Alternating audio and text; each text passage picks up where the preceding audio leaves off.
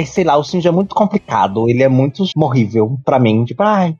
Assim, eu não odeio nenhum personagem de Evangelion, mas eu também, se eles morrerem, tá, tá aí, né?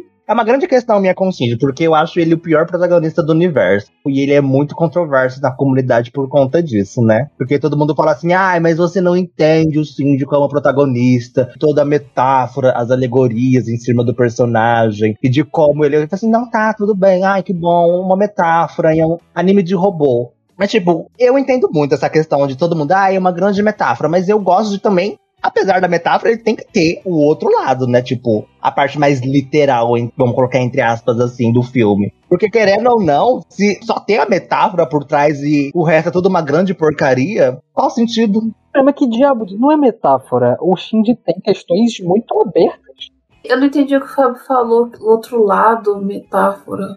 É que, tipo assim, pensa assim. Quando a gente tá falando do Shinji, por exemplo, você já viu o anime original, você deve saber mais ou menos sacar que a gente entende muito com aquilo as coisas que acontecem com ele, sobre a relação dele com os sentimentos dele, com a revolta dele com o pai, esses problemas que ele teve com o pai também, esse abandono. A gente percebe tudo isso através das ações do Shinji dentro da obra, certo? Ao mesmo ponto que, para fazer essa demonstração e pra gente conseguir entrar e chegar dentro desse texto, a gente tem o Shinji constantemente sendo um pau no cu insuportável do caralho. Falando a todo momento que ele não quer fazer as coisas que ele não quer, e a gente não tem nada além disso. Peraí, pau no cu é pesado, né? A situação que o Shinji tá não é uma situação fácil. Ah, o Shinji é um pau no cu sim. Depois que ele gozou na teta da menina, pode chamar ele de pau no cu à vontade. Isso é uma outra coisa. Isso não é, não tem nada a ver com ele se recusar a entrar no robô. Do filme. O Shinji é um grande sim. ele tenta assediar a Asuka no anime também. Só que aí a Asuka fala: Mamãe, é o Shinji. Ai, ela também tem mami incis. Não vou assediar ela. Ele decide, ah, mano, vai tomar no cu. Suave. Mas eu não tô falando disso. O Fábio tava falando de entrar no robô ou não. Essas decisões do Shinji de não fazer as coisas. Eu não acho o Shinji um pau no cu nessa situação. Eu acho, sabe por quê? O mundo tá acabando. Se ele não entrar no robô, ele vai morrer. Se ele entrar, ele vai morrer. Então entra, porra. Tenta salvar o povo por menos mais um dia. O Shinji toma essa decisão, caralho. O Shinji toma essa decisão. No final ele dirige a porra do robô. Ele toma. Mas isso é difícil, caralho. Ele teve que matar amigo dele. É difícil para ele e eu não quero saber. Tem que matar. Tem que matar sim. Se eu tiver que matar o meu amigo para sobreviver, sinto muito, meu amigo, mas eu vou te matar. Você vai falar isso de um soldado que está indo pra guerra também? É uma decisão difícil, porra. Ele tem que sacrificar a vida dele, caralho. Ah, que soldado que não vai guerra. Não compara a guerra com o mundo sendo invadido por anjos e demônios que vai acabar com a raça humana. Guerra tem outras questões geopolíticas envolvidas. É muito diferente da questão do Shinji. Mas ele teve que bater num outro evangelho, porque o Shinji ainda está submisso às ordens do Gendo. E eu tenho a minha teoria de que o evangelho é também meio que sobre guerra, porque eu acho eu, eu interpreto os anjos como sendo a instância outro. Enfim, aí entra no campo da metáfora. É, eu tenho medo de japonês falando sobre guerra, sendo bem honesto. É isso que eu tô falando. Aí você tem que pegar uma metáfora lá do, do Quinto dos Infernos pra conseguir justificar os motivos. Aí eu não gosto disso não é do quinto dos infernos. O que eu gosto do Shinji nessa parte é porque normalmente o protagonista, né, ele é um herói. Então, tipo, o que um herói tem que fazer é muito difícil de um protagonista que entra em dúvida, né, como o Fábio disse, um bosta, digamos assim. Mas eu gostei muito, desde a primeira vez que eu vi, eu gostei muito que ele, ele não quer entrar, ele não quer morrer batalhando naquela coisa ali. E todo mundo fica, né, entra na porra do, do robô, Shinji. Até que ele tá bom, então eu entro. Ele toma essa decisão, mas assim, a gente não sabe se é uma decisão dele, se é uma decisão do, dele, criança, tentando fazer o pai dele gostar dele, se ele só tá indo porque sim, sabe? Porque a maior parte do tempo é isso, é o Shinji indo porque sim, porque as coisas ao redor dele mandam ele ir. Então, eu achei isso legal, eu achei isso interessante, porque toda vez que a gente pensa num adolescente de shonen, parece que ele sabe muito o que ele tem que fazer, ele tem muita certeza que ele tem que ir lá e batalhar, e ser um herói e não sei o que. E o Shinji não sabe merda que ele tá fazendo, sabe? Eu também acho que o Shinji é um pau no cu, porque você pode ser um pau no cu independente do quanto você sofreu. Então, Pra mim é aquilo. Eu entendo que o Shinji passou. Entendo que o Shinji passou. Eu ainda acho ele um pau no cu. Entendo. Mas precisa sediar as pessoas ao seu redor? Eu vou tirar dessa parte do assédio e vou, vou, vou explicar por que, que eu não gosto do Shinji nesse aspecto. Eu vou tirar da parte do assédio. Tem isso também, que é mega importante. Além disso, eu não gosto da motivação inicial do Shinji de entrar na- no robô, porque ele quer simplesmente fazer um desejo do pai. E é isso. Ele quer ficar mais próximo do pai e pra ele, tá bom. É um pouco mais complicado do que isso, né? É muito mais complicado do que só um. Tô fazendo isso porque pro meu pai gostar de mim. Tem um diálogo expositivo que é isso. A Misato também, a Misato é pau no cu? Ou, claro que é. Ela teve. Vou falar nada do, pra dar spoiler, não. Tipo, se fosse só isso, sabe? Se fosse só, tipo, estou aqui para conseguir a coisa do meu pai, ele já tinha entrado, sabe? Ele não teria esse negócio de, caralho, eu vou ter que entrar nesse robô maluco e matar coisas e eu vou morrer. Eu não tô discutindo que o Shinji não é um pau no cu. O Shinji assediou e bateu punheta em cima de uma menina. Isso é errado. Ele é o pau no cu. A Misato beija o Shinji. Isso é pedofilia. Pau no cu. Isso beijo é outra coisa também. Eu também vou passar pano igual a Bárbara. O Shinji dá raiva, porque ele é um personagem pra você ficar com raiva dele. Porque ele, ele não faz nada. Ele não faz nada, ele só reage às coisas e chora. E bate punheta e tenta assediar as pessoas e chora. Então, tipo, ela dá um chacoalhão nele de tipo, Shinji, pelo amor de Deus, faz alguma coisa. Eu acho que eles não são pau no cu apenas por, pela questão extremamente problemática, né? Ela ser uma pedófila, né? Pra ir convencer o menino e ele bater punheta. Eu acho que todos os personagens de Evangelion, eles são bastante manipuladores em um grau ou outro.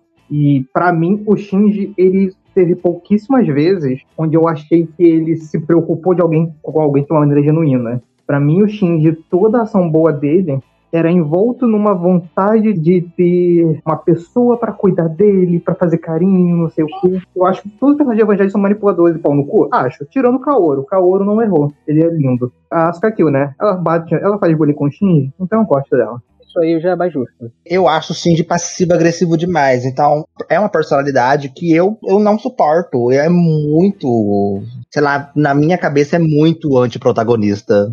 Sim, mas é isso. Tipo, é esse o ponto. Tipo, tudo bem, é proposital, mas eu não gosto. Se você tá com raiva do, do Shinji, quer dizer que o cara fez. ó, ele acertou no personagem, entendeu? É pra você ficar com raiva dele. E errou no filme, né? Porque o Shinji no filme no- acaba lendário. O Rebuild. Serviu tudo que eu queria. Eu amo.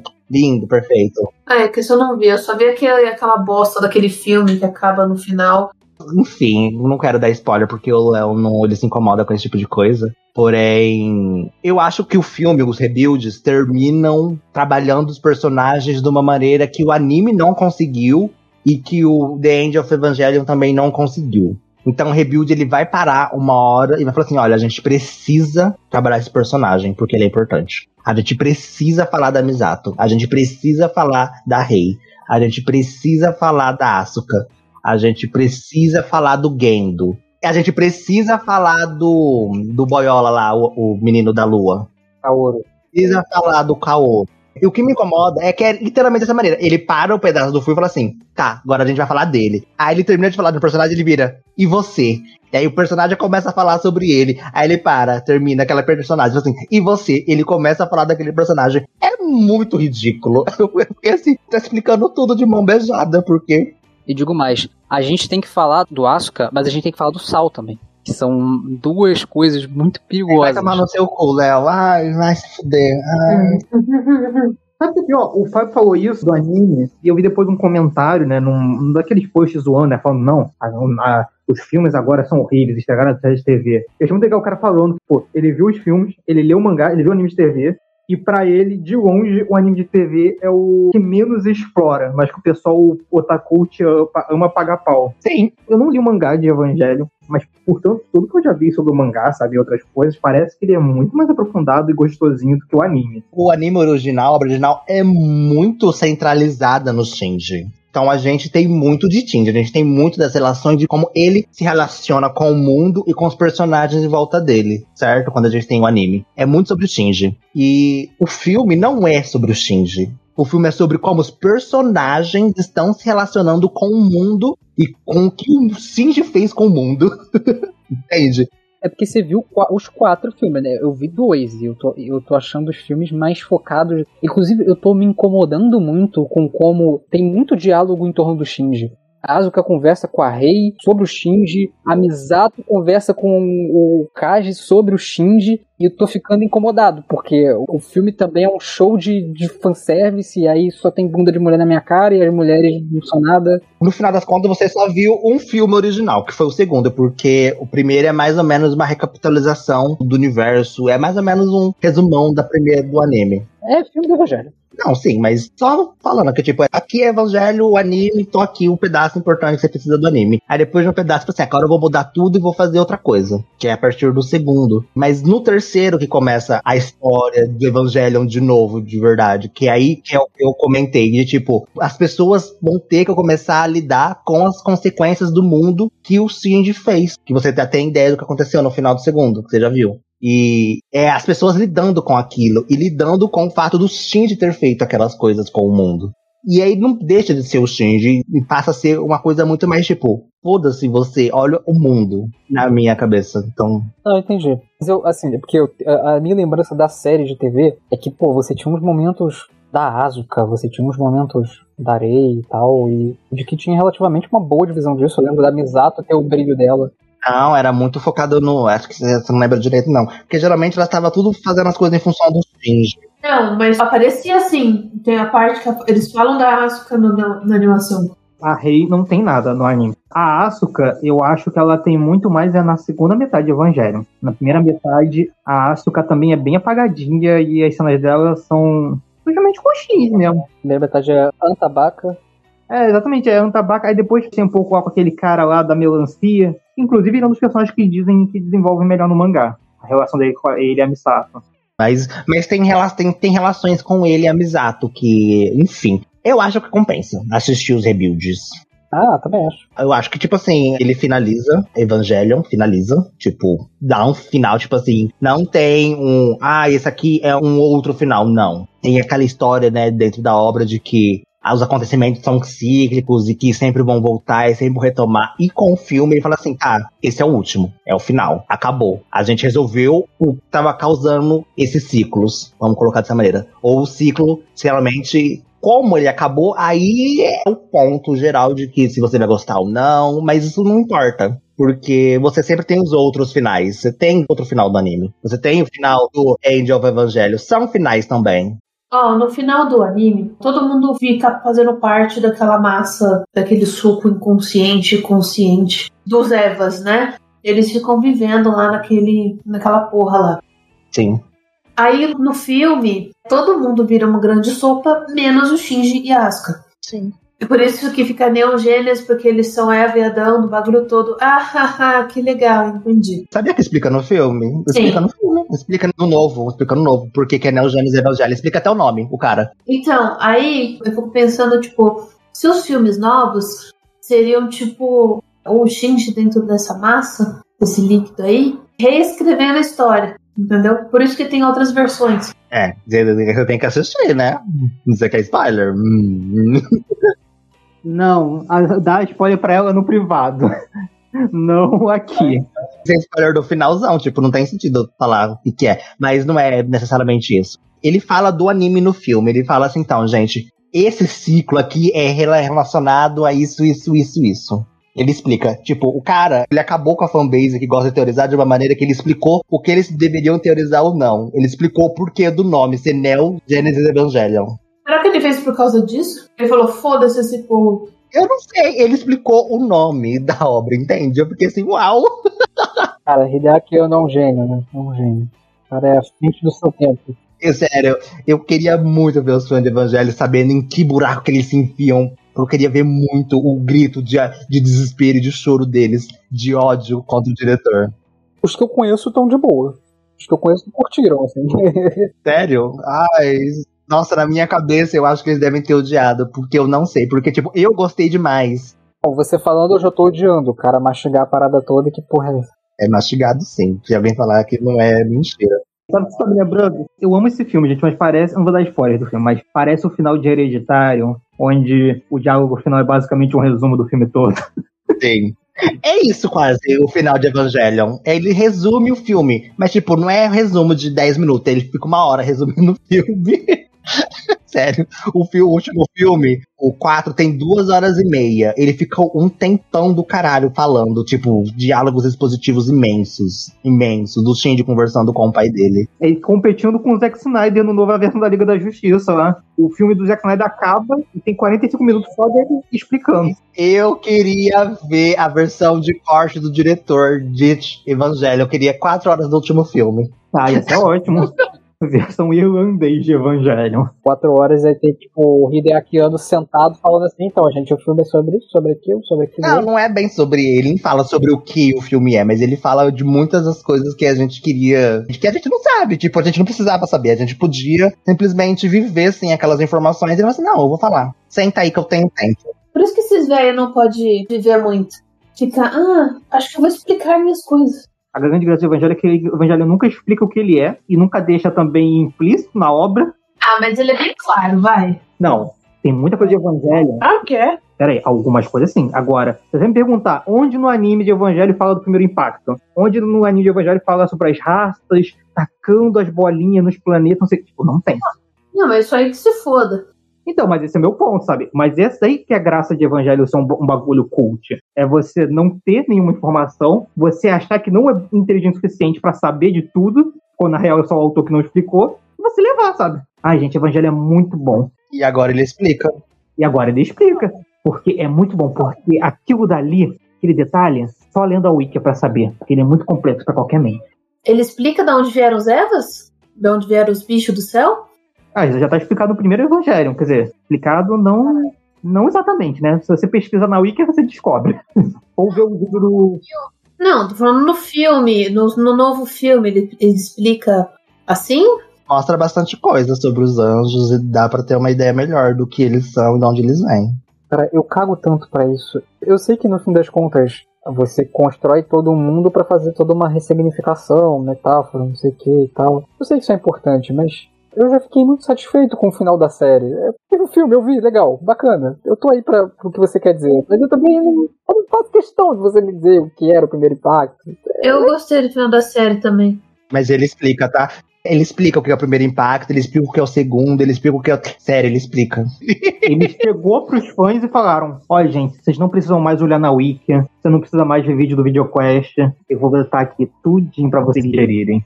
E daqui ele mandou um zap pro Kitsune. Tipo assim, eu tô falando assim das coisas que eu peguei, tipo, é muita informação que ele joga, muita, muita, muita. Eu pego, assim, as que eu acho que eu, que eu tinha mais interesse, mas tem muita coisa lá que, tipo, eu tenho que ver umas 10 vezes pra ler, né? Que eu vou pra, pra, pra ver nas legendas e ouvir, prestar atenção no filme pra ver o que, que é que ele também tava falando sobre. Mas ele fala de muita coisa. Muita, muita coisa.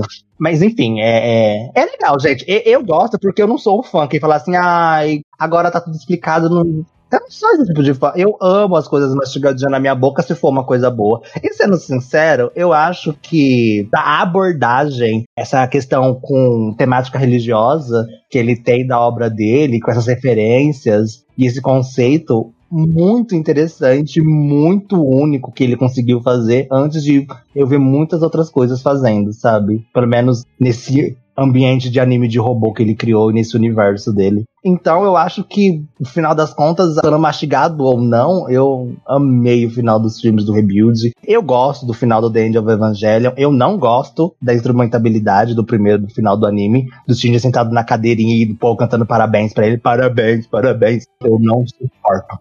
Eu gosto por causa do contexto, tipo, do, do que tava acontecendo na época. Eu gosto, tipo, eles, eles não tinham mais grana. Tipo, Eles fizeram esse anime com pouca grana. E eles ainda conseguiram achar uma maneira bem legal de fazer esse final, sabe?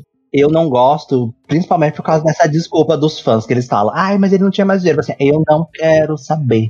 Mas não tinha mesmo. E eu, eu, eu gostei da forma como ele, ele acabou com uns insights malucos do Shinji, sabe? Dele com as outras pessoas. E a questão de eu não gostar do filme é puramente porque ele só fez aquele filme porque ele foi pressionado a fazer, sabe? Tanto que ele gastou um dinheiro do caralho pra fazer aquele filme. Esse filme é lindo, né? Ele é visualmente maravilhoso. Até hoje, assim, ele envelheceu bem pra caralho. Só que é só podre o tempo todo, entendeu? Com coisas que não precisava ter. Porque tá representando a podridão ali dos caras que ficavam enchendo o saco. Eu vou falar que eu gosto do filme. Eu acho que se eu não tivesse o filme, não, minha experiência com o Evangelho não teria sido tão boa. Eu também não, porque eu terminei com ódio do, do final do anime, honestamente. Por mais que eu saiba das questões financeiras que ocorreram durante a produção do anime, eu desvencilho muito as coisas. Ai, tá, tudo bem, ele conseguiu criar um final mesmo sem dinheiro. Tá, tudo bem, mas isso, para mim, honestamente, não é o final que ele queria que talvez a obra tivesse. E eu queria ver ah, o final que a obra tivesse. E é por isso que existiu o End of Evangelion, que, segundo, né, ele, seria o final definitivo da obra. Nessa assim. linha do tempo, né? E no final das contas, no Rebuild, ele fala que nem, tipo, é outra coisa ainda. Enfim. Inclusive, o final de Evangelion mostra que aquela partezinha lá, parabéns, gente, parabéns, estava acontecendo no filme de Evangelion, o The End, estava acontecendo na série também, porque tem umas cenas que piscam, cenas que depois você só vai entender quando você assiste o The End of Evangelion. Sim. Só queria mencionar uma coisa que o Fábio falou, né, do gostar de coisas mastigadas, é que eu reclamo também, tipo, eu reclamo de, ai, não gosta que, que mastigam as coisas para mim. Mas eu sou uma pessoa ansiosa, então, tipo, não tanto com anime, mas, por exemplo, com um jogo. Se eu tô jogando um jogo e eu não sei totalmente o que aconteceu, ou tipo, fica pro meu imaginário, eu fico muito puto. Eu vou atrás da wiki, eu vou atrás de sei lá o quê. É aquilo, né? Eu quero ter a minha própria experiência, tipo, a minha própria visão. Quero. Mas ao mesmo tempo eu fico muito ansioso querendo saber o que, que o diretor queria falar. E eu vou atrás até o inferno para saber. Meu maior ódio é quando é jogo japonês. E não tem nada na wiki. Por isso eu gosto de final de hereditário, mesmo com o cara fazendo diálogo expositivo. Que foi só para confirmar de que eu tinha acertado tudo. Eu gosto, porque às vezes o diretor, o final que ele queria simbolizar com aquilo tudo é uma grande porcaria. Ele fala assim, nossa, bom saber. Por exemplo, o final do Poço. Final do Poço. O diretor pensou uma grande de uma bela porcaria. E a teoria da galera era muito mais interessante. Eu sou totalmente time da galera. Assim, nossa, deixava na mão da galera mesmo. Não precisava nem ter falado. Ele tava bem melhor. o final do poço ainda é em aberto, né? O problema é que o diretor explicou o filme depois. Então, é isso que eu tô falando. O final é aberto, mas o povo teorizou, ele falou que era outra coisa e o do povo era melhor. O final da série, eu não tô nem aí que não era que o ano. Mano, as temporadas de anime são feitas em, sob condições completamente malucas de cronograma e isso não valida nada. Foda-se, aquilo é o final. Ele pode dizer que não é o final, que o filme é o final. Eu não ligo, aquilo é o final. Eu gosto. Ai, coragem, eu acho horroroso. A, a instrumentabilidade na cabeça do Shinji. Ui, eu tenho até pavor daquele menino sentado numa cadeira aparecer à noite no meu quarto. Ai, meu Deus!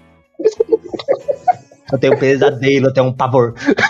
tenho um pavor de ver o Shinji chorando numa cadeira no canto do meu quarto. Meu maior medo. É disso que eu tenho medo. então é isso.